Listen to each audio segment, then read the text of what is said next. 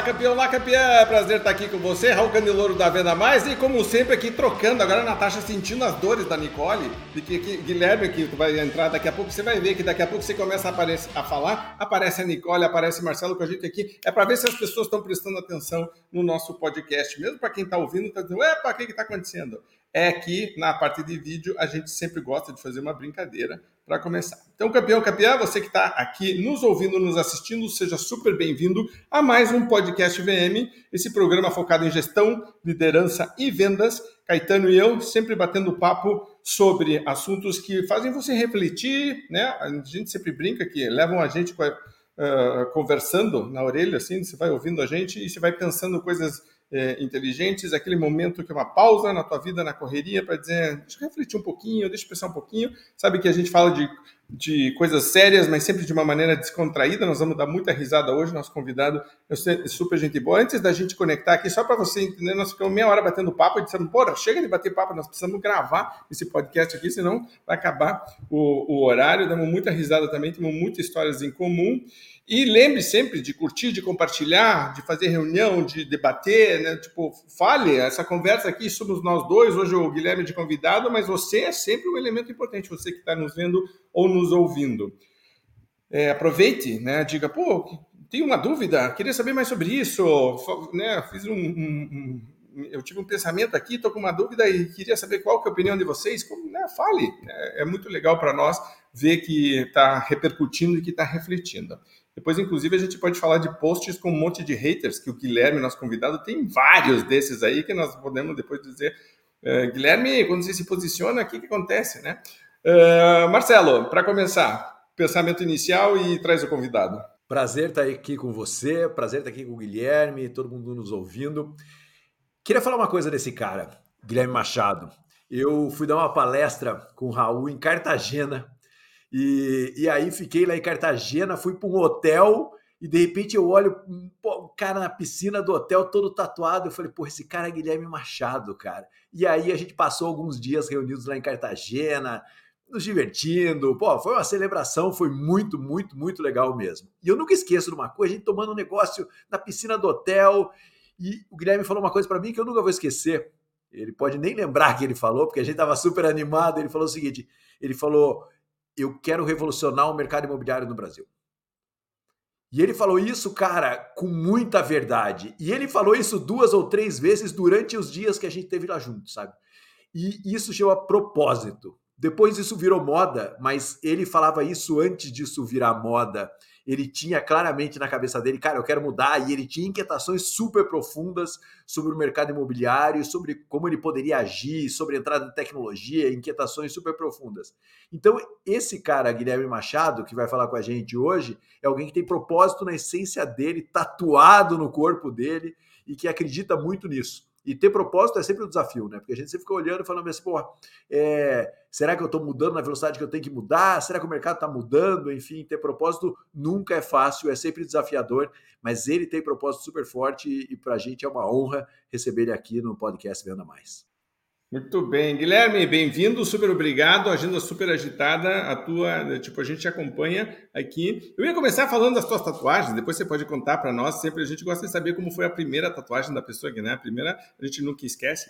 E depois você pode falar também do Kaizen, que está aí na tua mão, é muito legal também. Mas vamos falar então de propósito de maneira rápida, que às vezes a gente faz essa pergunta e o, o, convidado se empolga e fica meia hora falando e acaba o programa e não deu para fazer a segunda pergunta porque é só responder a primeira. Mas de maneira rápida, quando que você sentiu que você tinha tino, que você tinha algo que era diferente e, e como que você começou a trabalhar com imóveis? Da onde que saiu isso?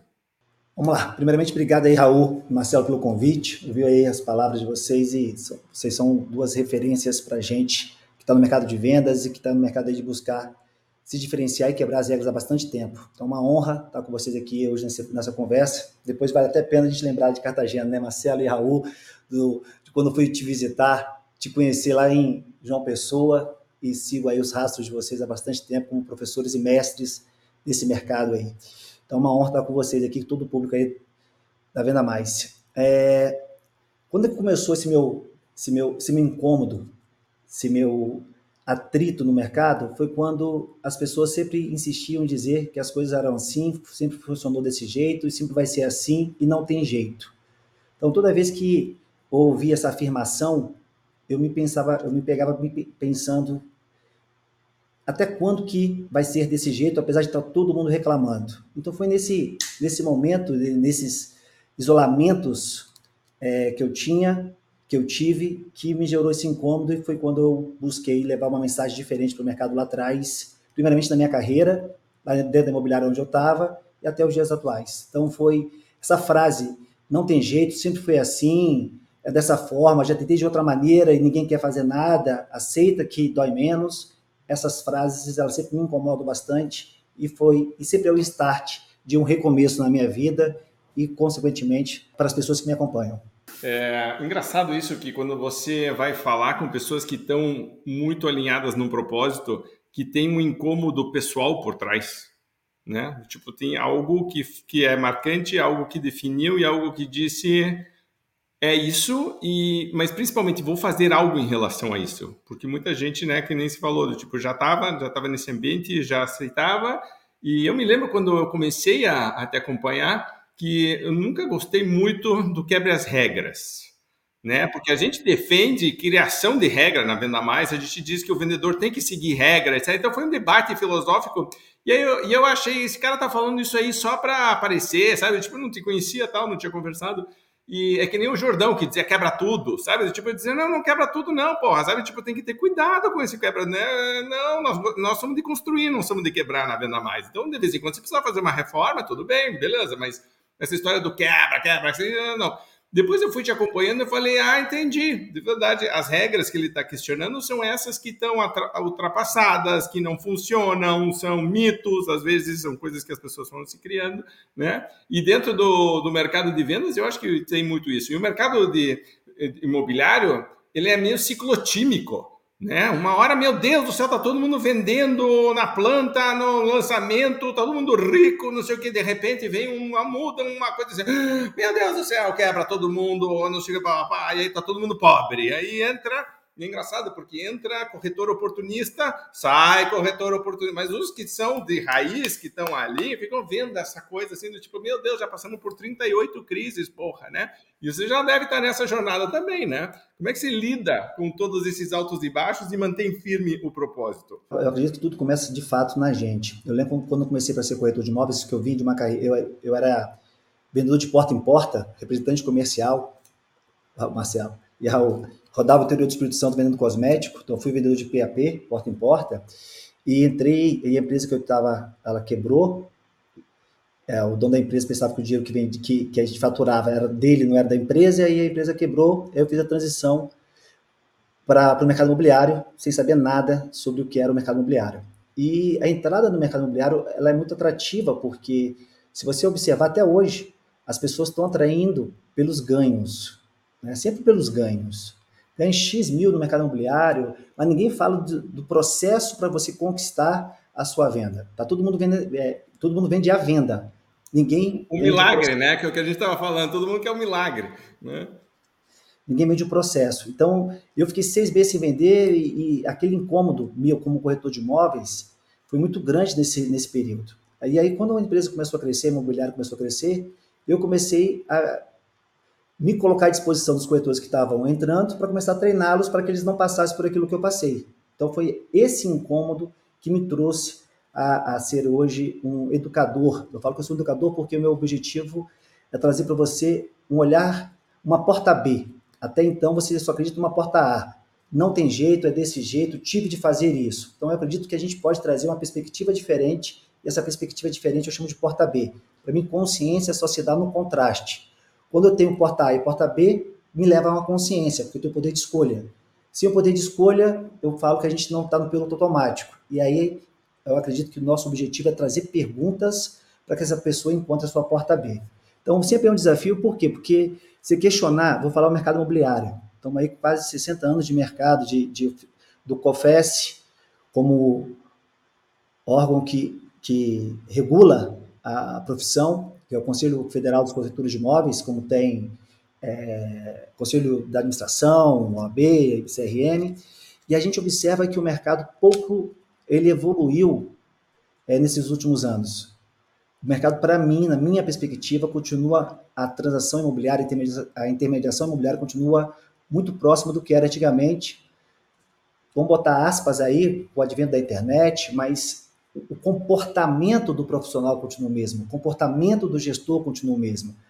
E essa relação, para mim, ela precisa ser, de alguma forma, questionada. E toda vez que você questiona um mercado que já, que já é sucesso, que estão aí há bastante tempo, você de alguma forma vai levar é, mais tempo, porque você precisa primeiro dar consciência, educar para as pessoas se questionarem, para, quem sabe, transitarem para um novo mercado. Eu acredito que o papel nosso é esse. É, eu sempre me pergunto, o que, que eu tenho que ninguém tem, o que, que eu faço que ninguém faz? Qual a mensagem diferente que eu posso trazer para o mercado para tornar essa pessoa mais consciente ao questionar as suas ações? Todo mundo contabiliza a venda, Todo mundo está contabilizando venda, mas ninguém está contabilizando a perda da venda, o que, o que perde-se dentro da estrutura, o que perde-se dentro da jornada. Costumo dizer que venda é gestão emocional. Então, a gente, o, é, é uma empresa vive de processos, pessoas e gestão, na minha perspectiva. Então, assim, quando a gente traz uma mensagem dessa para pessoas que estão aí no gerúndio, no piloto automático, vendendo, planejando, liderando, é um desafio sempre muito grande trazer essa consciência, trazer as pessoas para respirar, para observar e entender que o desconforto, por mais que seja desconfortável, muitas vezes é o melhor conforto que você possa ter para que você não haja em cima da sua emoção com medidas que você no médio e longo prazo não consiga sustentar. Então, eu acredito que o desafio é esse, principalmente hoje, onde as pessoas estão cada vez menos querendo o milagre, o resultado, e menos o processo. Não, cada vez mais querendo milagre. Cada vez mais querendo milagre. Isso. Eu sempre me pergunto, é sustentável? É a pergunta que eu sempre faço, isso é sustentável? É que a galera, eu acho que a, o pessoal que está preso no milagre, eles dizem outro milagre depois. Depois eu vejo, tipo, de, depois eu dou um jeito, agora, tipo assim, me ajude agora. Aquela história, né, tipo, eu, eu quero um caminho rápido, me salve. Depois a gente fala sobre isso, isso é super importante, Guilherme, valeu, obrigado. Mas me diga a dica. Não, tanto que eu tenho visto que a gente virou, eu, eu vou fazer até um post sobre isso, que a gente virou o beabá da, das vendas é, as pessoas estão pedindo assim: o que, que eu falo para o cliente quando ele me diz X? E ele quer o texto para copiar e colar. Você diz, meu amigo, o que, que eu quero? Que você use o cérebro, porra. Não, tipo, né? Tipo, não. A pessoa tem que ir três maneiras. A pessoa copia e cola. Às vezes não dá, né? Marcelo. É, Guilherme, eu concordo plenamente com você e, e, acho que a gente pode pegar o mercado imobiliário como uma referência é, para os outros mercados que a gente atua. Eu, eu acabei, eu mudei, né? Já faz um tempo é, e vendi casa, comprei casa, comprei terreno. Eu moro num bairro onde os corretores. Eu moro aqui em Florianópolis, moro num bairro em Florianópolis. No bairro que eu moro, os, os corretores estão trabalhando meus imóveis aqui dentro de, de, de Florianópolis. Eu não conheci nenhum pessoalmente. Nenhum veio na minha casa sentar, falar comigo. E todos estão no máximo a cinco minutos de carro da minha casa.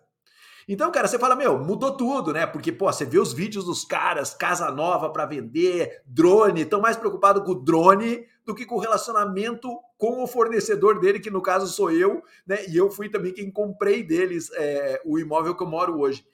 Relacionamento zero.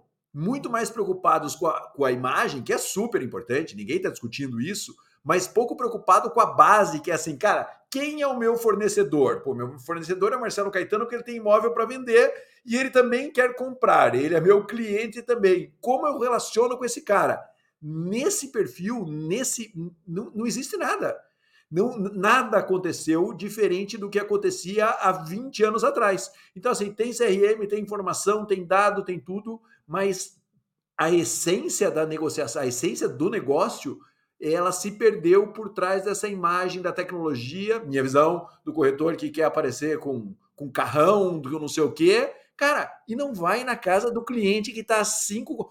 Hoje, estamos gravando aqui numa segunda-feira pela manhã, todos os corretores estão dentro da imobiliária reclamando dos juros de 13%. E nenhum ligou tentando falar, cara, posso te visitar?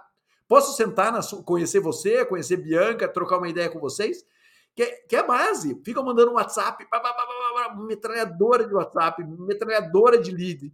mas de verdade a essência do processo, a minha visão é que ela se perdeu. E, e quem sabe ela tenha se perdido mais ainda com a tecnologia. Ao invés da tecnologia trazer para a essência, que é o relacionamento com o fornecedor, o relacionamento com o cliente, semana de fornecedor, quem tem imóvel para vender, a essência virou é, a tecnologia piorou essa situação. Como é que você percebe isso? Pausa rápida aqui, deixa eu só fazer um comentário rápido, porque quando a gente gravou, o Guilherme e eu fizemos um curso juntos, né, do Espaço da Venda, na alta performance. Na...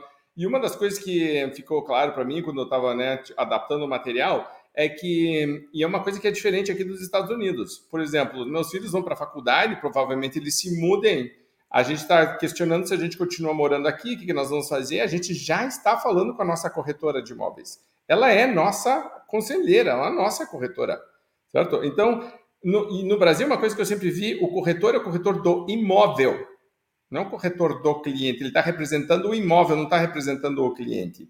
E aqui é bem diferente. Ela está comigo numa jornada que já é a segunda casa. Ela me ajudou a alugar a primeira, já compramos essa casa, vamos mudar, provavelmente vamos fazer outra coisa. As casas de investimento que a gente estava vendo foi ela, quer dizer, tipo, a conversa é uma conversa de família os filhos estão se formando, o que, que vocês querem para o futuro, que renda vocês querem ter com se forem alugar, quanto vocês querem gastar, que tipo de. Meu, é uma conversa completamente diferente. Ela não chega me dizendo, tá aqui ó, o teu. Certo? O imóvel que eu tenho para te vender. Não é isso. É, é, é uma postura completamente diferente. Que me acompanha numa jornada, às vezes, de 8, 10 anos. E aí, quando eu fico vendo o pessoal dizendo, não, preciso de lead, preciso de lead, eu digo, ih, olha, olha o, o, o, ciclo que essa pessoa entrou. Porque como ela vende um imóvel, ela precisa de leads para aquele imóvel. Acabou a venda do imóvel, o que eu vou fazer? Vou vender outro imóvel e eu preciso de novos leads para vender aquele imóvel. E aqueles que eu já vendi alguma coisa? Ah, não, esses aí já compraram. Foi. Né? Então eu vejo isso que, né? E aí o, o Guilherme pode comentar em cima disso também. Cara, é, é incrível esse, esse pensamento aí do mercado aí que eu trago aí uma provocação. Te dar um exemplo sobre lead, sobre esse atendimento que você falou, Marcelo, de ninguém foi aí te visitar. Te dar um exemplo. Eu tenho pavor de WhatsApp, tá? E falo o tempo todo. É, o cliente, imagine que o cliente, quando entra, faz um, gera um lead, gera um cadastro no site, nas redes sociais, no portal, ele gera um cadastro. E muitas vezes deixa o telefone. A cadência, em regra, hoje do mercado é WhatsApp. E é muito interessante porque as pessoas entram em contato via WhatsApp com você, enviando o mesmo link do imóvel que você entrou. Então, é, é muito interessante a jornada é, do primeiro atendimento hoje no mercado imobiliário. E eu falo de forma precisa e segura que o cliente, em regra, tá? guardadas algumas cidades, algumas é, é, é exceções, mas estou falando em regra, o cliente ele não pede link de imóveis via WhatsApp. O cliente não pede. Se você entra em contato com o, cliente via telefone, quem direciona o cliente para o WhatsApp é o corretor. Não é o cliente que pede. Manda o link via WhatsApp. Eu falo isso e muitos vendedores, muitos corretores questionam e falam que não. Todos os clientes pedem é, o link via WhatsApp. Eu faço cliente oculto com todas as empresas que eu faço hoje mentoria e faço clientes ocultos em imobiliários, construtores, até para aprender com o mercado. Estou no mercado há, há bastante tempo, eu preciso viver esse mercado. E eu tenho dados que garantem que não é o cliente que solicita, é o corretor que ao final disponibiliza e direciona o cliente para o WhatsApp. Então perceba o seguinte: quem me ouve falando isso fala que ah, isso na minha cidade é diferente. Não é. Faz o teste. Entra você no site de uma outra imobiliária e vê se quem pede é o cliente ou o corretor. O que eu percebo é que hoje a gente está vivendo aí uma era de. Vou, vou criar aqui. A gente quer que o cliente faça toda a jornada e a gente fique disponível simplesmente para ganhar o dinheiro. Ninguém, a gente precisa se apaixonar pelo processo. Tá? E hoje tem poucas pessoas apaixonadas pelo processo. Um cadastro de cliente não é uma venda. Uma, um contato com o cliente não é uma venda. É o início de uma conquista de confiança que se deu quando você expôs o seu imóvel para ele na internet, porque eu falo que a internet é um grande shopping center e a sua, o seu site é uma empresa, é uma loja desse shopping center. Então a gente só entra na sua loja porque você expôs na vitrine algo que me interessa. E aí por isso que eu entro. Então para mim todo lead é um potencial cliente. E aí a gente percebe que existe uma grande preguiça dessa relação. As pessoas perderam o prazer de se relacionar. O exemplo do Marcelo que tem um imóvel aí para vender e que o corretor de imóveis não vai conhecer seu imóvel, só vai, sabe quando, Marcelo? Quando tiver cliente. Então ele não tem sustentação de informação, ele não conhece o imóvel, ele fala daquilo que ele não conhece.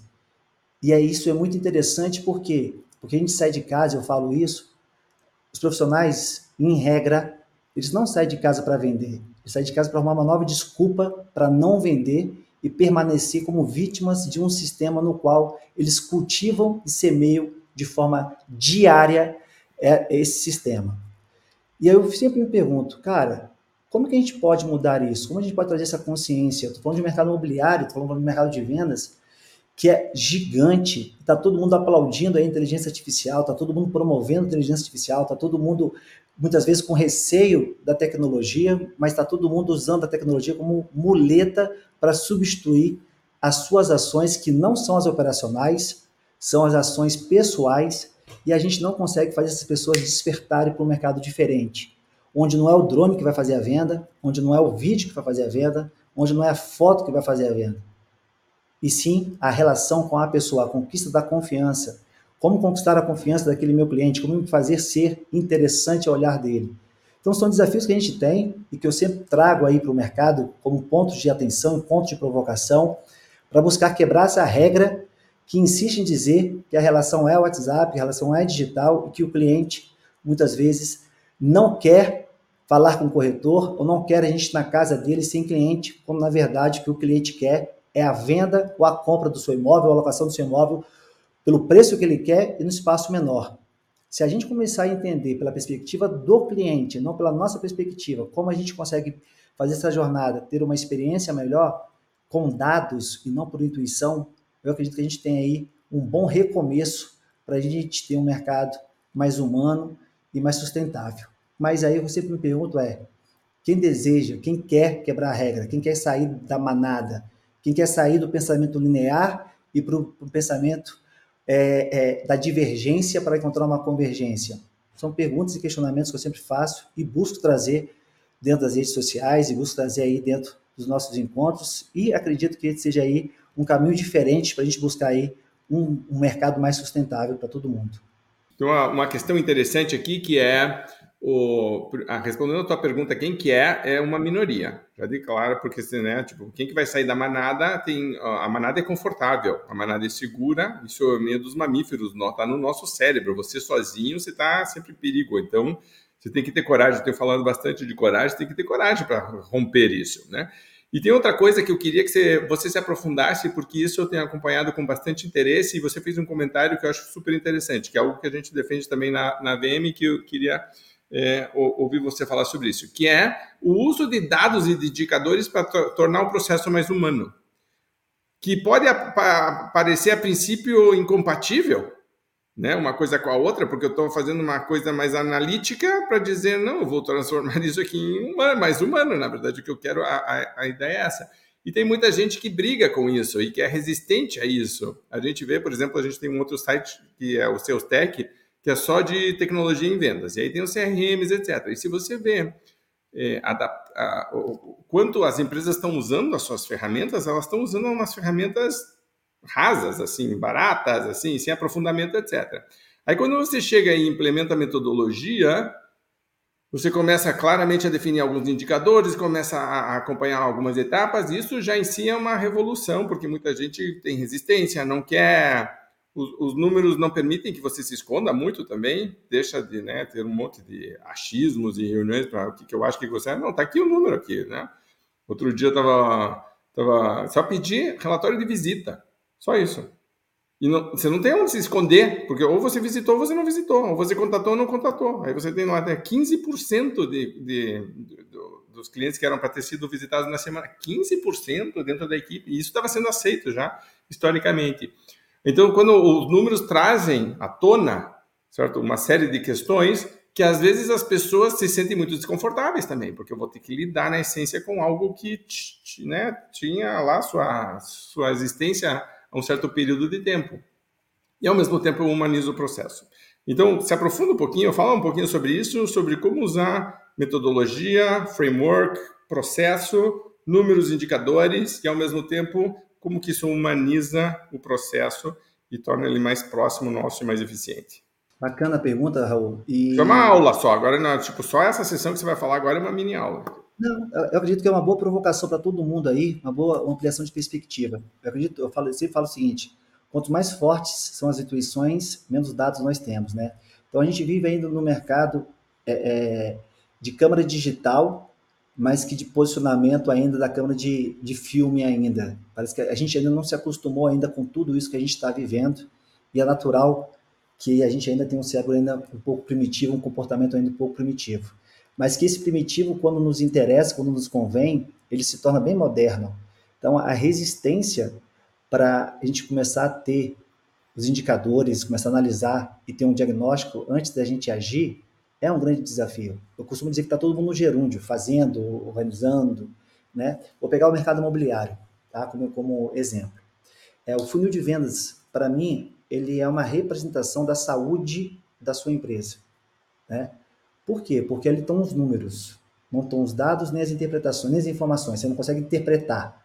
Eu sempre dou um exemplo: você subir numa balança, está lá 80 quilos. Não está dizendo se está gordo, é, gordo ou magro, forte ou fraco. Quem está interpretando o gordo ou forte ou magro é você, quando você olha o teu peso e olha o teu comportamento do passado. Você fala da cervejinha, você fala da academia, você fala um monte de. Você tem um monte de memória que vai embasar a sua interpretação sobre aquele número. Quando a gente olha funil de vendas, quando a gente olha essa saúde que eu falo da, da, da operação por meio do funil, ali tem as conversões, ali tem o número de vendas. Mas poucas pessoas estão sabendo interpretar isso. Porque para mim não importa, eu falo sempre isso, não importa quantas vendas você faz, o que importa é a sua consciência na construção da sua venda. Qual o processo que você fez, ou que você tem, que levou você àquele resultado. Aí eu vou para uma outra fala minha, bastante é, é, polêmica. Eu falo o seguinte: você não sabe vender. Porque se você soubesse, você não teria mês bom, mês ruim, mês bom, mês ruim, mês ruim, mês bom. Essa variação tão grande grotesca que nós vemos hoje, principalmente no mercado imobiliário. Porque se eu soubesse vender, o processo estivesse mapeado, eu, tiver, eu teria aí pelo menos uma estabilidade, uma variação mínima das minhas vendas. Você teria uma previsibilidade de vendas com base nos dados que você tem. Então, o grande desafio é se alfabetizar em dados, se apaixonar pelo processo. E que a gente vê que existe uma grande deficiência, por quê? Porque está todo mundo aí contabilizando só a venda que faz. E o investimento que você faz. Porque gerar lead, por exemplo, é muito fácil. Difícil você fazer gestão do lead que está na sua base que não avança no seu funil. Porque ninguém quer lead. A gente quer lead que avança entre etapas de funil. E é muito fácil você fazer um lead avançar sem processo. É só você botar mais lead, porque ele vai descer. Mas o custo, não financeiro, mas o custo da tua marca é muito, é muito alto. E você não está mensurando isso. O custo de um corretor, muitas vezes sem venda, que é um pai de família que está é, é à margem da sua sociedade, porque ele fica com vergonha de socializar entre as pessoas, é um custo muito alto. E aí a gente vê que os empresários não estão atentos a isso, não se preocupam com isso. Se apaixonar pelo, pelo processo, pelos indicadores, saber como é que vai fazer uma venda, coisas, gatilho de passagem entre uma etapa e outra, tempo de permanência entre etapa de funil, canal de mídia que te gera lead, mas que não te gera conversão entre etapa, canal de, canal de, de atração que te gera menos lead, mas que gera conversão, enfim, são muitas informações que hoje a gente tem disponível hoje no, no sistema, mas que a ação humana de interpretar acaba não sendo é, utilizada. E eu sempre me pergunto, de novo, por quê? Por que, que a gente vive um mercado onde, para vender imóveis, por exemplo, a ação mais comum é: quero vender mais. Mais imóvel, mais corretor, mais lead. Se mais corretor, mais imóvel, mais lead desse mais venda, estava todo mundo vendendo 10 vezes mais. O que, que falta para o mercado tomar consciência que não é mais imóvel que vai te gerar venda? Que não é mais leads que vai te gerar venda, que não é mais corretor que vai te gerar venda ou abrir mais filiais. Hoje, se um empresário vem para mim para fazer uma mentoria, um curso comigo, fala que vai abrir uma filial, eu falo, cara, você, eu não posso te ajudar. Porque se você não tem um processo desenhado na sua operação matriz, se ela abrir uma outra operação, por mais que você tenha dinheiro, você vai dividir tempo e você não vai conseguir sustentar isso no médio e longo prazo. Por que, que as pessoas resistem tanto ao processo? Porque o processo tira dela o bônus ou o direito dela de dizer que a culpa é do mercado, que a culpa é do corretor, que nunca vi um mercado para ter tanta gente culpada e pouca gente responsável. É muita gente culpando o outro e pouca gente se responsabilizando pelas suas ações. Meu time, minha empresa, minha operação, meu resultado. Poucas pessoas têm responsabilidade e muita gente tem culpabilidade. E um mercado de culpa, você dificilmente você vai, vai se apaixonar pelo processo, vai construir indicadores. Porque nunca é com você, sempre é com o outro. Então, acredito que nós precisamos, e eu me incluo nesse nós, enquanto empresários, enquanto líderes, enquanto gestores, nós temos um papel fundamental de fazer essa transição, essa consciência, para que a gente consiga observar no nosso time a mudança que a gente deseja ter. É, o dono da imobiliária hoje é o cara que menos conhece do seu CRM. Porque quando foi fazer o onboard da, do sistema, ele botou a, secretária, botou o corretor, botou todo mundo, menos ele, porque ele não tem tempo de aprender a usar o seu CRM. Se ele não sabe mexer no seu, no seu CRM, como é que ele vai conseguir criar um processo? Porque ele não consegue nem entender o que acontece na operação dele. Hoje, o que a gente mais vê hoje nas, nas imobiliárias é competências pessoais e pouquíssimas competências organizacionais. Sem o mapeamento, sem a estruturação do seu processo, da sua competência organizacional, como é que você consegue escalar, integrar? Como é que você consegue construir os indicadores se cada um faz do seu jeito, da sua forma, por mais que dê resultado, é pessoal e não da organização. Então, eu sempre trago um olhar para o mercado, uma provocação. Até quando você vai ficar justificando os mesmos motivos de não avanço entre etapas de funil? Até quando você vai ficar justificando os mesmos motivos de você não alcançar o teu sucesso? sem olhar de uma forma mais ampla para aquilo que você tem. Se você tem poucos dados, aprenda com os poucos dados a melhorar o processo. E pare de melhorar o teu processo, pare de melhorar as suas ações de dentro para fora. Não é para a sua empresa ser melhor, é a jornada do cliente para ser melhor. Se a gente não olhar de fora para dentro, como que o cliente quer comprar e não como a gente quer vender, acho que dificilmente a gente vai se apaixonar pelo processo. E o processo, no primeiro momento, ele é burocrático mas no segundo momento ele te dá uma segurança, um poder de escala, de gestão impressionante. Então, eu, acho, eu acredito que precisamos amadurecer. Acho que a gente precisa sair do milagre e vir para o trabalho, né? Mas o trabalho que dá resultado, não o trabalho da ação sem o resultado. Nós somos empresas, vivemos de lucro, nós não vivemos de trabalho. Então, eu acredito que a gente precisa tomar uma consciência grande, e eu falo de mercado imobiliário, mas poderia estar estendendo isso ao mercado de vendas de uma forma geral, para que a gente, quanto empresário, que eu acredito que tudo começa de cima, mude essa nossa cultura e comece a ter uma cultura de fato, é, onde a gente primeiro pela relação com o cliente e não fique mais desrespeitando o cliente quando muitas vezes um, um cliente entra de um lead e a gente fala, esse cara é doido, esse cara não tem poder de compra, Cara, uma frase dessa é um desrespeito a uma pessoa que você atraiu por expor um produto para ela na sua vitrine da internet. Então, para mim, uma empresa. Pausa, Guilherme, pausa aí que acho que nós estamos já começando a, a, Vamos ficar nos indicadores na humanização, porque daqui a pouco a gente fala do, desse assunto. Marcelo, é, eu sei que você fala também muito de indicador, muito de humanização e muito dessa coisa que o Guilherme estava falando de dizer, cara Vamos abrir o funil, vamos abrir os indicadores, vamos direcionar a equipe, vamos ver o que está funcionando o que não está funcionando. Inclusive para o próprio líder dar feedback direcionado para né, poder quer ajudar de verdade, não só ficar batendo palma e dizendo vamos lá, vamos, não, o que onde que eu preciso melhorar. Então, você tem muita experiência, fala muito com isso, comente aí também. Primeiro lugar, legal, acho que porra, o Guilherme deu uma aula aí de, de, de processo, de paixão por processo, né? E a gente é apaixonado por processo também na Venda Mais. E a gente sabe que a maneira consistente de ter resultado é ser apaixonado por processo. O cara que tem fagulhas aí, né? Porque é engraçado, o mercado gosta muito de pegar. Pô, tal cara não tem processo e fez resultado, né? É, o mercado adora falar isso, né? Mas na verdade a gente sabe que consistentemente para ter isso, resultado é ter Isso é que nem aquela, os meus filhos de vez em quando dizem, ah, aquela pessoa não foi para a faculdade e teve sucesso também. Eu digo, é sim, tem um, dois, três, e todo mundo sabe quem são. Ótimo, parabéns para eles. E todos é. os 50 bilhões, né? Tipo, né então... Exatamente. E eu, eu, eu quero pegar um, algo que o Guilherme falou antes, sabe? O próprio corretor ou o próprio vendedor, vamos analisar, leva o cliente para o WhatsApp. Isso é uma coisa muito louca mesmo, porque às vezes a própria empresa está levando o cliente para se distanciar da própria empresa. O próprio vendedor, o representante comercial, o corretor está levando o cliente a se distanciar dele, mantendo uma relação é, por WhatsApp ou por canais assim. Eu falava isso desde lá do, quando eu fiz, escrevi o Chega de Desconto.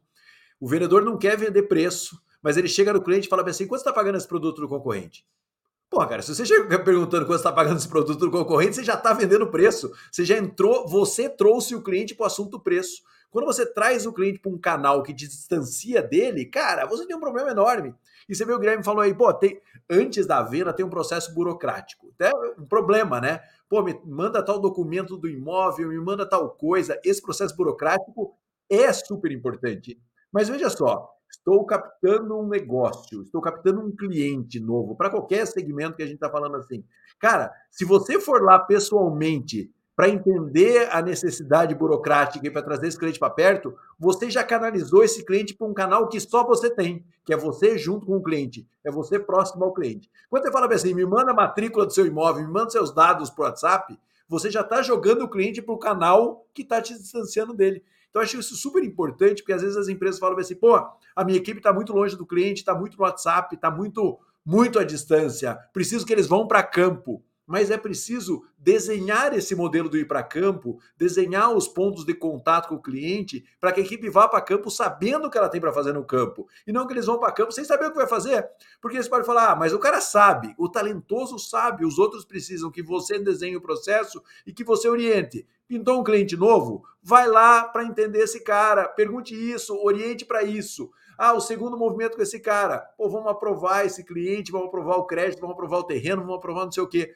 Próximo ponto: como trazer esse cara para um contato para a gente, a ponto de que nós sejamos o parceiro mais importante para esse cliente.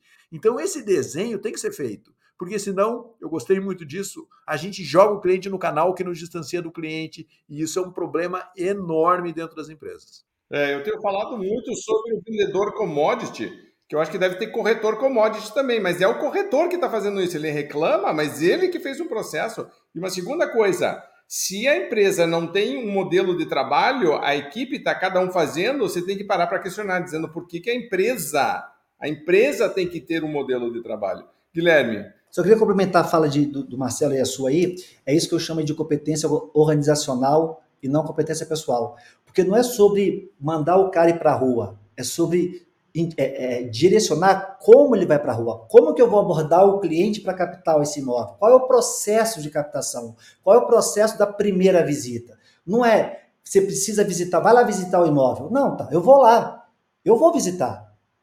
E eu vou visitar e vou mostrar do jeito que eu sei, da forma que eu sei, no contexto que eu sei. Eu não vou para não vender, para tirar uma proposta, por exemplo. Eu vou para tirar uma proposta. Mas não tem o processo, não tem a competência da, da organização o processo mapeado, passo a passo, de como atende um, tele, um cliente no primeiro atendimento, como apresenta o imóvel, qual é a forma dessa empresa apresentar o imóvel. Cadê isso manualizado? Cara, coisa simples, não falando de playbook complexo, não. Estruturado, em bullet points. Pá, pá, pá, pá, pá. Você não tem isso. Aí você tem a cobrança. Só que aí você tem um grande lance. De um lado, o vendedor, que, o corretor que fala, cara, eu estou mostrando, eu estou ligando, e do outro lado você tem o dono da empresa. Liga, faz, mostra. Então parece conversa de doido, porque um pede para fazer, o outro diz que faz. Só que um pede para fazer algo que nem ele sabe como fazer, porque é empírico, não é processual, não é, não está no processo, é dele fazer. E está do corretor também fazer do jeito que ele sabe. Então, se a gente não conseguir transformar isso nessa competência organizacional que eu estava falando, cara, vai ser muito difícil a gente ter uma estrutura aí, é, de fato, é, humanizada, onde o cliente é o beneficiado com isso tudo e, consequentemente, a gente. Guilherme, eu tenho um caso que eu gosto de comentar, que eu, queria que você também uh, uh, comentasse, porque eu, eu, sei que quem implementa processo acaba acontecendo, que é o seguinte. Chegou uma pessoa dizendo, Raul, o negócio é o seguinte, eu, eu não estou atingindo minha meta, é, o dono da empresa está me cobrando muito, eu vou então começar a fazer alguns investimentos e preciso da tua ajuda para me ajudar a justificar esses investimentos. Eu falei, o que, você está pensando em fazer? Ele falou, vou começar a investir mais em mídia, porque eu preciso de mais leads, e vou aumentar minha equipe para lidar com esses leads. Eu falei, entendi. Antes da gente começar, vamos começar aqui pelo começo. Me dê é, quantidade de é, oportunidades que a tua equipe está abrindo, né, por semana, por exemplo, ou por mês, taxa de conversão, só isso? Aí a gente começou a ver, o cara tinha um catatal de imenso, infinito de leads e a taxa de conversão baixíssima. E eu falei, vem cá, você tem taxa de conversão por corretor ou corretora? Ele não tinha, ele tinha média do time. Eu falei, então vamos abrir por, pelo time. E a gente começou a ver que alguns corretores e corretoras tinham taxas muito mais altas do que o resto, tipo uma curva normal. Tinham dois ou três muito bons, uns cinco mais ou menos, eram 11 na época. E eu falei, quem é que faz o, o, o, o, processo anterior de contato, de filtrar, de não sei o que lá? Não, não, não. O corretor faz de cabo a rabo todas as etapas, é, o mes, é a mesma pessoa. E eu já falei, bom, então vamos começar a questionar algumas coisas aqui, porque você tem corretor com baixa taxa de conversão que poderia estar fazendo algumas outras coisas, já ajudando, etc. Talvez não tenha perfil, etc. E outra coisa que eu, eu pedi para o cara fazer e que na verdade um, acabou sendo uma sacada que a gente estava conversando juntos, foi taxa de conversão por tipo de imóvel e por valor de imóvel. E a gente começou a descobrir umas coisas bem interessantes, que a melhor corretora dele adorava vender é, apartamento de luxo, por exemplo. Era a coisa dela. Mas só que eles tinham aquela coisa de que né, eles vendiam um pouco de tudo, aí de repente chegava um lead que era de... É, sei lá, terreno eh, financiado lá no bairro de não sei o quê, classe CDE, e mandava uma mulher que ia de BMW salto alto, que adorava vender apartamento de luxo, mas eh, tinha um sistema de rodízio, chegava o lead na mão dela, ela tinha uma taxa de conversão até razoável, não era ruim para isso, não era como era quando era o outro, mas ela claramente infeliz e insatisfeita. E, ao mesmo tempo, tinha dois caras que eram campeão de loteamento popular, os caras eram uns animais, caía na mão deles, fechava e mandavam eles para vender um barracão para a indústria, é, o apartamento de não sei o que, cobertura, que o cara não sabia nem conversar com o lead. Então, então começamos a arrumar essa salada toda, né, essa bagunça. Acabou que ele acabou com uma equipe de duas pessoas. Quatro pessoas filtrando, certo? E então, o, a verba de marketing dele diminuiu, porque já não precisava mais de lead, quer dizer, ele remontou todo o processo e quando ele chegou para conversar comigo, ele estava investindo mais em marketing investindo mais em, em, equipe. E ele não conseguia entender na cabeça dele que se ele enxugasse e simplificasse o processo, mas ele ia vender mais.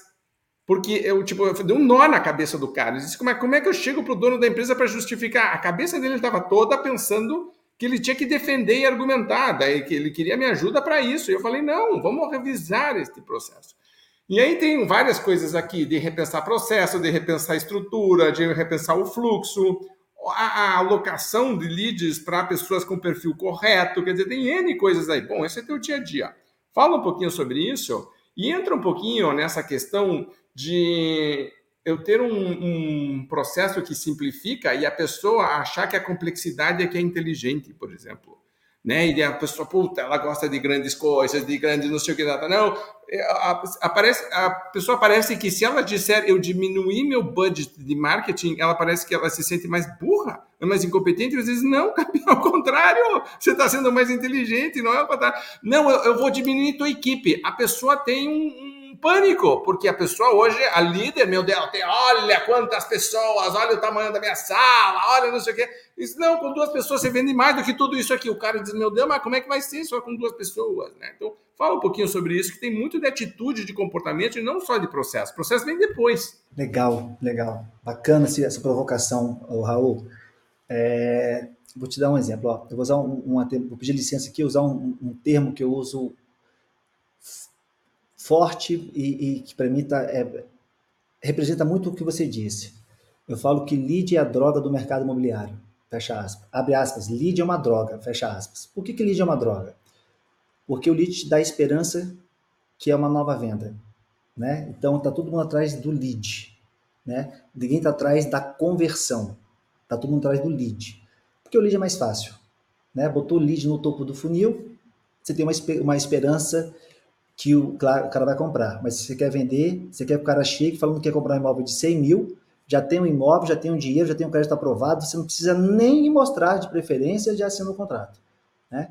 Então, é, essa, é, é esse pensamento que, para mim, mata todo o mercado. E aí você trouxe um outro olhar, é, é, está todo mundo... Vou te dar um exemplo. Entra num salão de uma, de uma imobiliária e pergunta lá o que, que o gestor está cobrando desse cara. Está todo mundo cobrando do corretor venda. Você precisa vender mais, você precisa vender mais, você precisa vender mais, você precisa vender mais. Um funil do mercado imobiliário é, tem seis etapas: lead, atendimento, agendamento, visita, proposta e venda. Então, são seis etapas de um funil que eu, eu criei no mercado em 2018. E, em regra, o funil são quatro etapas: atendimento, visita, proposta e venda. Então, um funil de quatro ou seis etapas não importa. O que, que for, representa cada etapa do funil? A jornada do cliente, as etapas que o seu cliente vai passar do momento que tem contato com a sua marca até assinar um contrato de compra e venda ou de locação com você. Se eu tenho seis etapas para o cliente passar, por que, que eu estou cobrando só a última etapa? Por que, que a gente não vê hoje gestor cobrando aumento de conversão de atendimento para agendamento? Aumento de conversão de agendamento para visita, de visita para proposta, a gente não controla a venda, mas controla as etapas que antecedem a venda. Qual a estrutura que você tem a ser cumprida na sua operação na etapa atendimento? Quais são as atividades chaves que eu falo? Quais são as atividades chaves? O que o seu corretor precisa fazer, o seu pré-atendimento, MQL precisa fazer, que uma vez feito, ele converte para a etapa agendamento. O que, que o seu corretor, o que o seu profissional precisa fazer na etapa visita, que uma vez ele fazendo, ele converte para a etapa proposta?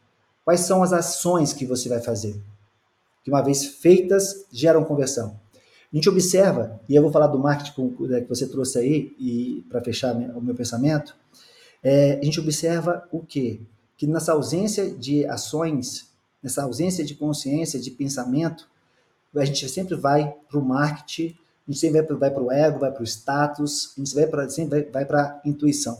Então, é, o que eu desejo e busco levar para o mercado e junto com, com esse pensamento, eu acho que eu acredito que converge um pouco com vocês, é se eu vou investir mais em marketing ou menos em marketing, eu não sei. Se eu vou aumentar meu time, se não vou aumentar meu time, eu não sei.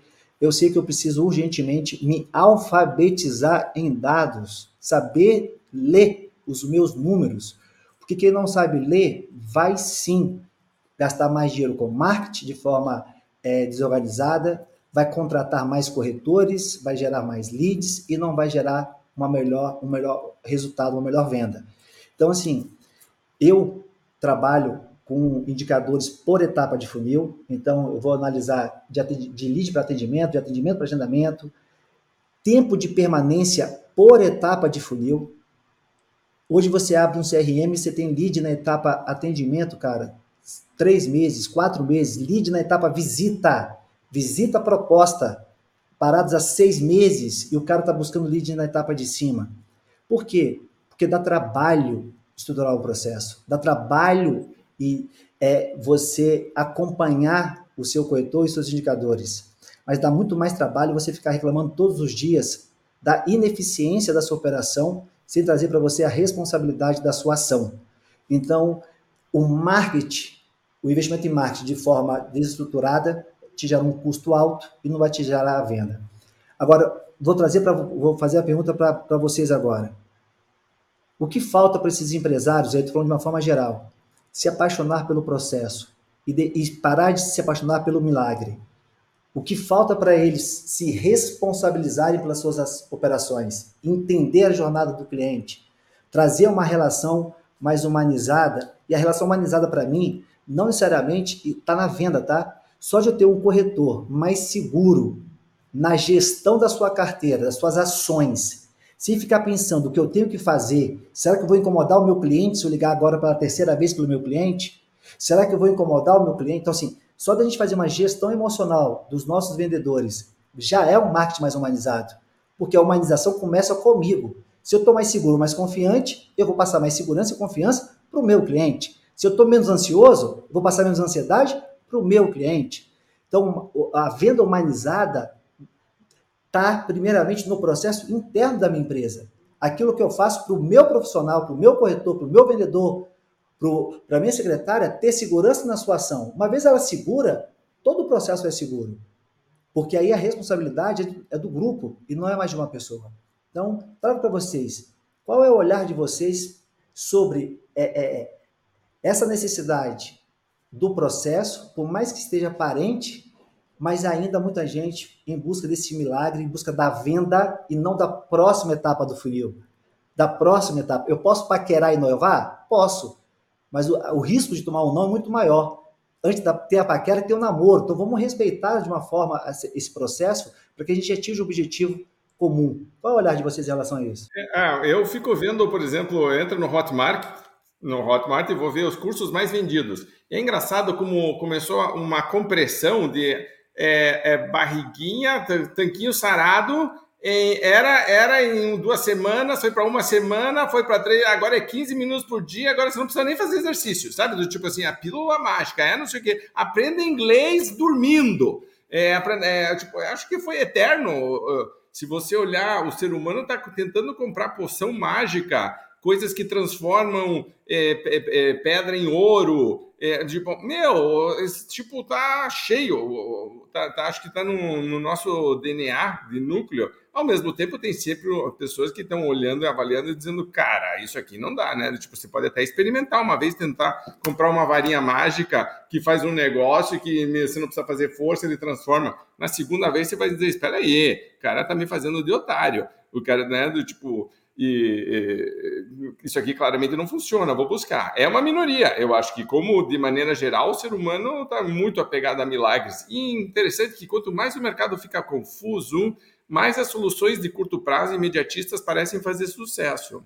Mas o motivo para eu acho a gente continuar na nossa missão, nosso propósito de ficar batendo bobo e dizendo não, campeão. O negócio é o seguinte: nós queremos consistência, não queremos altos e baixos e não queremos imediatismo que depois vai comprar uma. Todo mundo pode tomar uma pílula que vai te deixar mais forte e mais magro. Todo mundo vai fazer isso. A questão é que daqui a seis meses, um ano, o que, que vai acontecer? Duas pílulas, cinco pílulas, 18 pílulas, do tipo, o que, que vai acontecer? A injeção. Agora não mais a pílula não faz mais efeito, agora precisa injetar. Agora do tipo, porra, não, não, não, não, não. Tipo, tem um caminho mais inteligente. Marcelo. Você sabe, Guilherme, que é, o podcast aqui pra gente é um aprendizado, né? Assim como a conversa aqui com você é um aprendizado pra gente, né?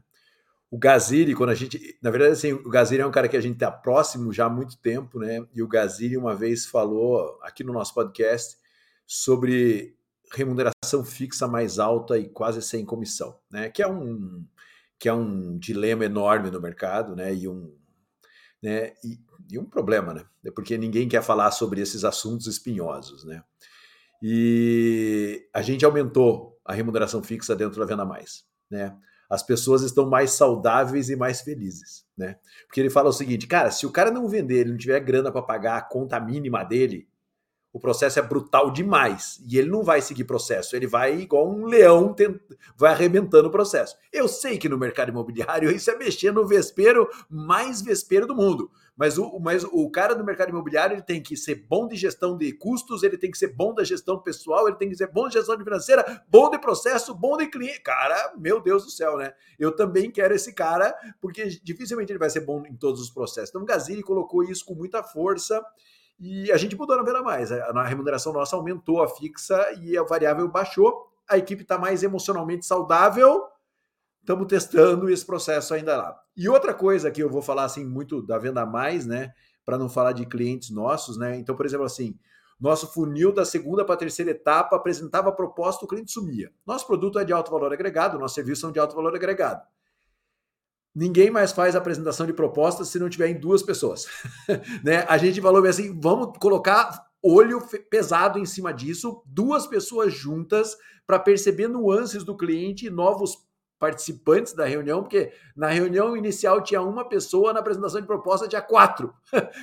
As outras três nem sabiam exatamente do que era aquela proposta que eles estavam recebendo. Então a gente carregou um pouco mais na, na, segunda proposta, incluindo com o gestor participando em vários momentos disso. Eu sei que você defende isso também no mercado, no mercado imobiliário, quando é venda de, de médio alto padrão.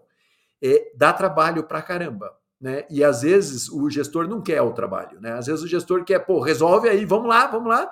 E aí a gente vai botar duas pessoas. Imagina, nossa equipe é uma equipe enxuta, duas pessoas, ela imobiliza uma parte importante da agenda. Da agenda. A gente está testando o modelo exatamente agora para ver se a gente melhora uma parte do funil que estava realmente tendo uma ruptura muito grande. E o que eu vejo é que o gestor muitas vezes não quer essa, esse aprofundamento. Né? O gestor quer chegar e falar: vamos lá, galera, vamos trazer resultado.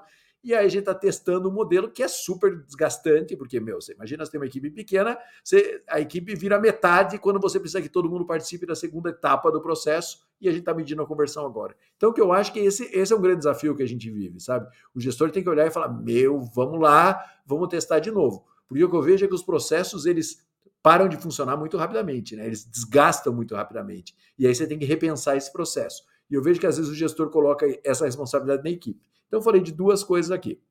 Né? Se a gente quer que o cara cumpra processo, a gente tem que deixar ele tranquilo um pouco para cumprir processo, ainda que ele vá trazer resultado. E a segunda é esse, esse repensar o tempo todo. Muitas vezes o gestor não quer se envolver nesse repensar e não quer correr risco nenhum, né? E aí ele fica só na pressão e no estímulo da equipe. Chega uma hora que não tem mais grana para distribuir porque o processo está todo desgastado. Marcelo, só complementando aqui, rapidinho, é, se eu pegar hoje um funil de vendas de uma imobiliária, os motivos de não avanço da etapa atendimento para agendamento ou de visita para proposta são, são os mesmos há anos naquela operação. Então é mais ou menos você tendo os mesmos erros há anos, não faz nada e continua gastando mais dinheiro para botar lead no, no topo, na sorte dele avançar. Né? E a relação, eu costumo dizer o seguinte: você falou assim, é impressionante. Eu falo de novo, é polêmico, mas é real. É, é, as pessoas é, elas querem a verdade, mas não estão prontas para ouvi-la, porque ela é incômoda. a relação do mercado imobiliário ela é uma relação de corretor é o escravo, o gerente é o, é o capitão do mato e o dono imobiliário é o seu feudal. Assim, é uma relação onde cada um tem raiva do outro. E o corretor ele é o cocô do cavalo do bandido, o gerente é nome, é, é nomenclatura, não é postura. E o dono imobiliário é lá o senhor feudal vendo as, as pessoas trabalhando para ele e, e, trabalhando pelo dominando pelo dinheiro. Então assim, é, é até quando isso? Aí muita gente fala, isso está mudando. Tá, está mudando muito devagar em relação ao que poderia ter mudado, ou que poderia mudar. As pessoas precisam entender que o negócio está diferente. Deu certo o mercado ele está diferente, as pessoas estão diferentes, a, a, a, começar porque nós estamos muito mais impacientes hoje. Hoje, se você liga teu telefone, ele demora 5 segundos para abrir um aplicativo, mandar uma mensagem, você já fica irritado. Então, está tudo diferente, as relações estão diferentes, a sociedade está diferente, e parece que a gente insiste em permanecer no igual que deu certo lá atrás por mais que as evidências, e aí eu não estou falando de achismo, de intuição, daquilo que eu acho, não, estou falando de dados, né? Por mais que ah, os dados estejam presentes, às vezes não visíveis para você, mas estão presentes. Você sequer ousa em olhá-los ou buscar uma, algum lugar diferente para você sair dessas desculpas diárias que você dá. Então, cara, é impressionante isso. Eu não consigo entender como é que as pessoas não olham para dados, para o processo, não se provocam e ficam aí buscando milagre. E o exemplo do Raul da injeção foi bem legal. A injeção, ela te dá um resultado, você pode ficar mais forte em duas semanas, mas sustenta e, e, e, e, o depois, o que vem depois disso, cara, é muito grande. Então, outra é... injeção. Outra uma injeção mais forte ainda, tipo, e aí vamos usar coisa para cavalo. Daqui a pouco estamos usando coisa para cavalo e Porque, é normal. É, você quer ver uma coisa, cara, que eu acho absurdo? Até hoje eu ouço é, as pessoas falarem que o corretor precisa trabalhar 24 horas por dia, 7 dias por semana. Cara, não. O, a moeda para mim é tempo. Um cliente que vai buscar um imóvel está em busca de otimizar o tempo. O corretor está na sua imobiliária para otimizar o tempo dele, para alcançar o sucesso dele. O dono imobiliário, ontem, dizia que se tivesse o dinheiro que ele tem hoje, ele faria um monte de coisa que hoje, tendo o dinheiro que ele dizia que se tivesse, não está fazendo porque ele não tem tempo. Então a gente precisa entender que, que o trabalho hoje não é a sua vida, ele está integrado à sua vida. Nós precisamos integrar o trabalho e equilibrar a saúde da nossa vida e buscar uma gestão melhor das coisas, das nossas relações. E parece que a gente ainda não despertou, em regra, para essa mudança, para essa transição, para esse lugar. E aí fica todo mundo reclamando, culpando uns aos outros e pouca gente se responsabilizando. Né? As pessoas não têm dinheiro para investir num treinamento, numa mentoria de médio e longo prazo. Estou falando minha, estou falando de qualquer pessoa que possa ajudar a atualizar o seu programa, atualizar. Você precisa se atualizar, porque aquilo que você sabe você já fez e já tentou fazer de todas as formas. Então precisa atualizar, precisa expandir. Não tem dinheiro para investir, mas então trocam de carro, reformam imobiliárias, fazem viagens, mas a educação não entrou ainda como base de investimento. Enquanto a educação não for vista como investimento e não como custo, investimento, acredito que vai ser um desafio muito grande a gente mudar essa nossa sociedade de uma forma geral. Educação é investimento e, e aprendizado é diário, né? É todo dia, lifelong learning, para a vida toda, tá o tempo todo estudando, o tempo todo se atualizando. Então esse é um desafio cultural que eu acredito que nós precisamos é, passar e quanto mais pessoas estiverem falando, fa falar, provocar, trazer a mensagem, eu acredito que a gente tem aí uma contribuição, mesmo que seja de médio e longo prazo, mas é o nosso papel, acho que é o nosso propósito, trazer essa mensagem que parece ser diferente, mas já deveria ser uma mensagem óbvia para muitos. Por mais que você escolha não transitar ainda essa jornada, mas pelo menos a consciência que você precisa já deveria estar evidente para você e, consequentemente, para a sua operação.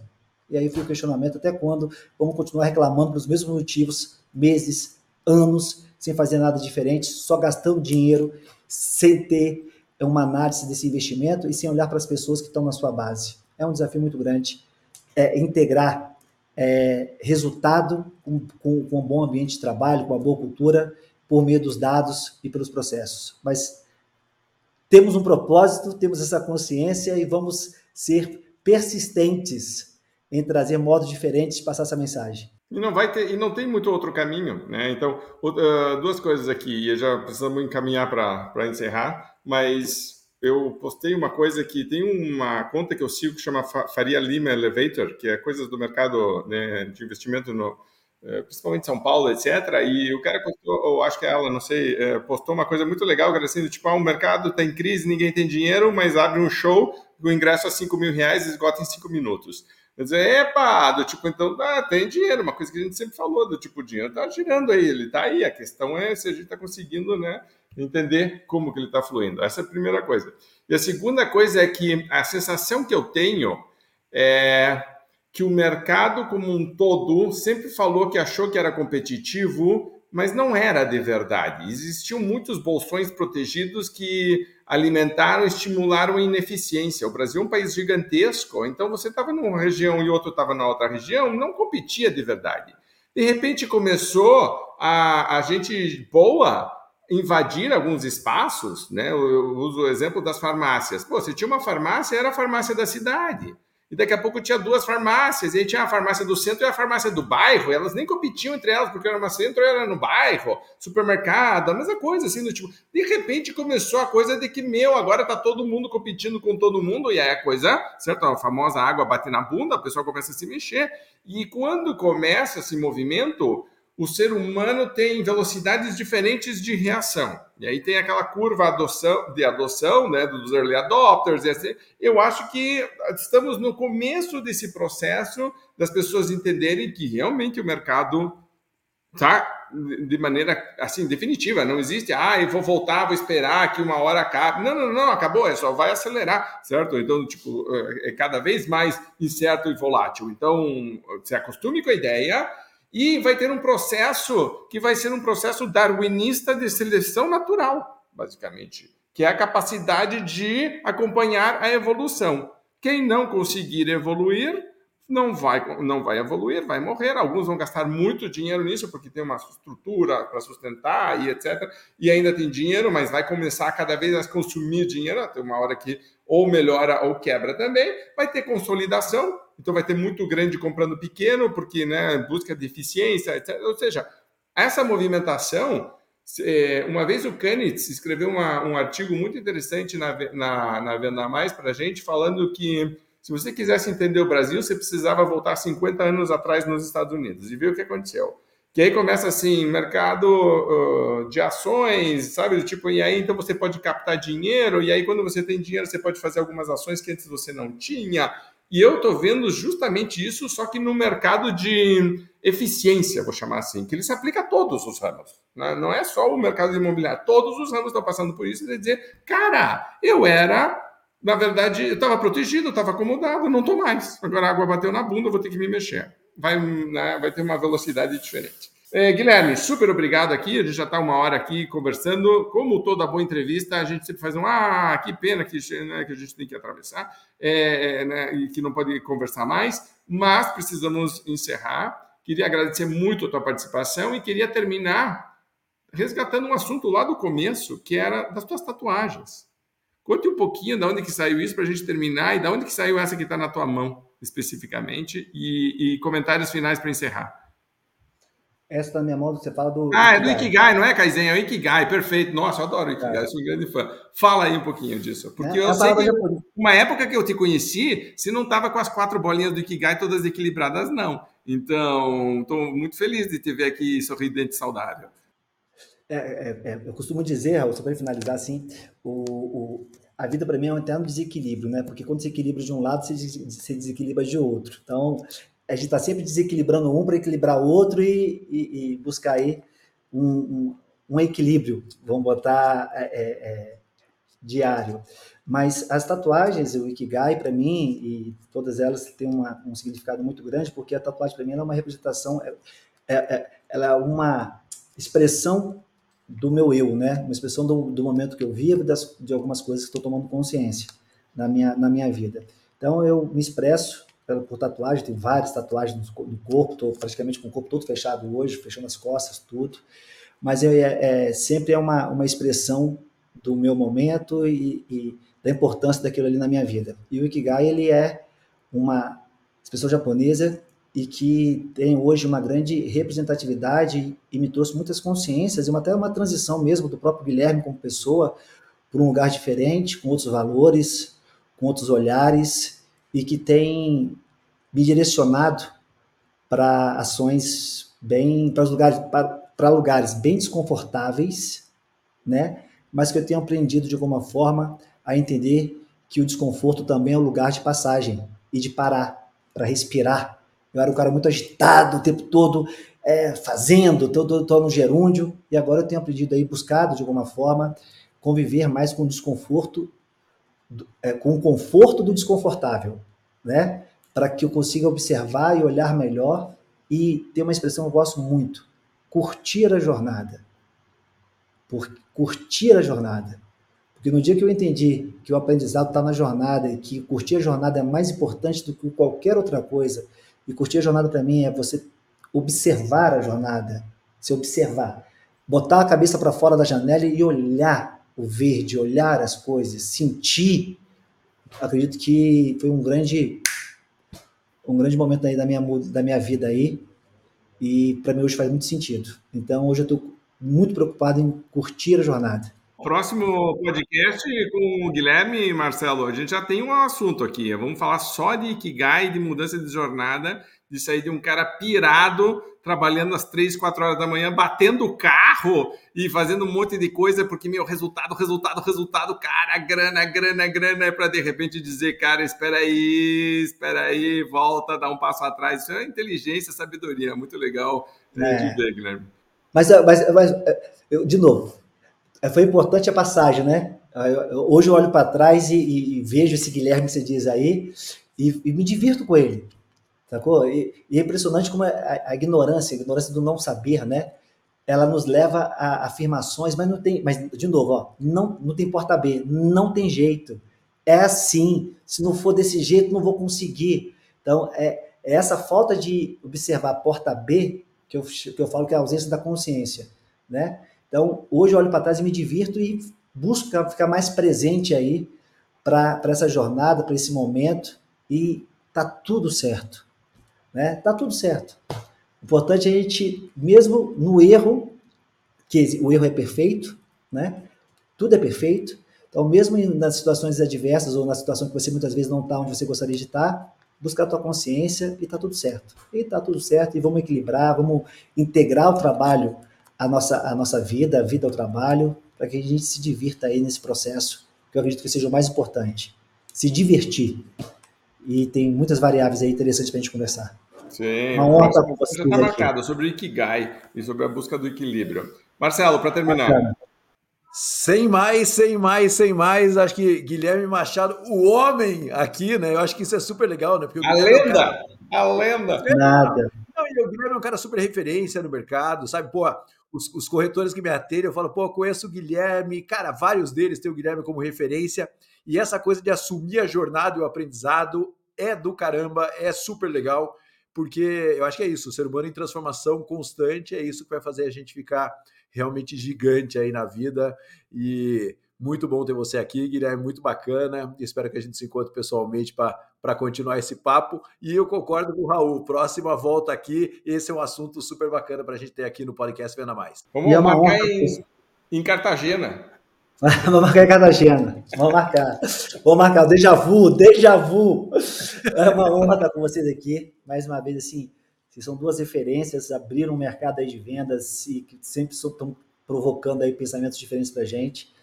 Duas sumidades e é uma honra poder conversar com vocês, com sua audiência. Gratidão aí pela oportunidade e espero que a gente se reconecte, que esse podcast seja um momento também de reconexão nossas, para que a gente tenha a oportunidade aí de dialogar melhor e ampliar nossas perspectivas também. Uma honra. Obrigado a todos aí. É, a gente sabe que o podcast é bom quando a gente ficou batendo meia hora antes do, do podcast e diz, bom, vamos gravar ou não vamos, né? Porque, né, tipo, é, esse é o bate-papo bom. Legal, obrigado então, Guilherme, obrigado, Marcelo, você que está nos ouvindo ou nos vendo, super obrigado por acompanhar. Curta a jornada, né? Palavras super sábias, curta essa jornada. Lembre que a gente está aqui para provocar também, o assunto é sempre gestão, vendas e liderança, mas você pode ver como a gente sempre espalha, acaba falando da vida, porque isso é, é, é, até mais importante e acaba conectando. A nossa jornada, a nossa busca é sempre a mesma. Estamos juntos com você nessa jornada. Super abraço, obrigado, curta, compartilhe, comente e nos vemos no próximo podcast VM. Até lá, grande abraço, boas vendas.